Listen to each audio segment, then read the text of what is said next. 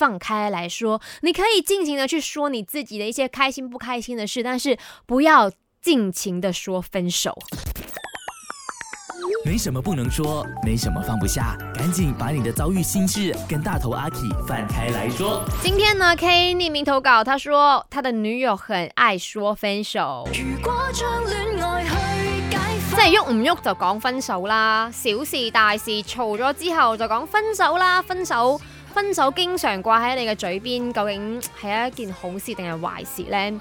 嗯，K 呢，他有說到啦，他真的是有些時候很累了，他想要跟他的女友說，好你這麼想分手，那我們就分手吧。他說這個想法是真的很惡魔呢。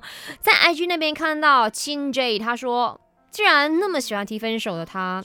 根本就是不爱你了嘛，所以直接跟他分手比较快哈，分手快乐。K，嗯，再来 Tony 说，其实沟通很重要啦，你可以跟他好好的说，跟他讲，其实我不喜欢你，一直讲分手。那我们的感情就是那么的脆弱呢，那么的轻易被这两个字呢给嗯打败，或者是这两个字，其实在你的心中它的分量是多少？可能大家真的是可以讨论一下彼此的那个爱情观，或者是这种所谓的分量感。